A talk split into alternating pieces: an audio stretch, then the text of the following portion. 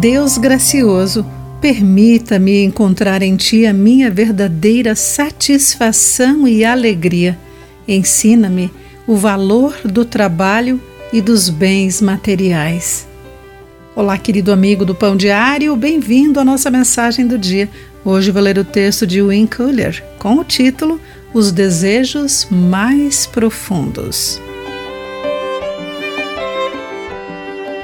Douglas temia não ter dinheiro suficiente, portanto, desde jovem começou a construir ambiciosamente o seu futuro subiu rápido numa prestigiada empresa do Vale do Silício e enriqueceu.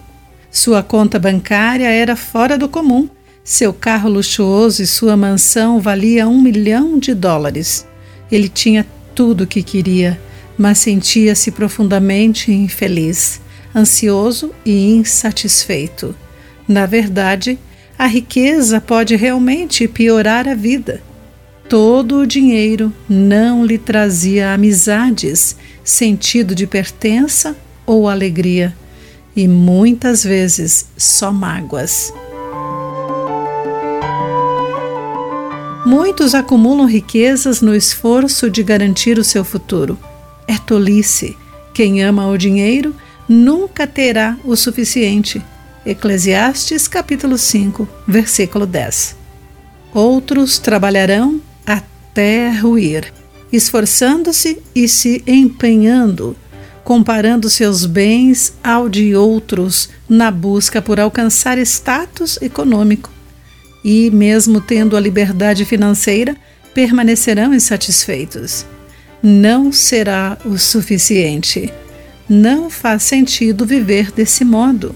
Na verdade, será inútil buscar a satisfação longe de Deus Embora as Escrituras exijam que trabalhemos muito e usemos os nossos dons para o bem do mundo, jamais teremos o suficiente para satisfazer os nossos anseios mais profundos.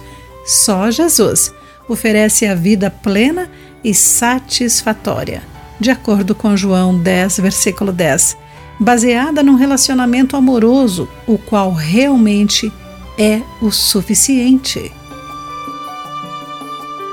Querido amigo, o que lhe traz real satisfação e plenitude? Como viver reconhecendo que somente Deus é o suficiente? Pense nisso. Aqui foi Clarice Fogaça com a mensagem do dia.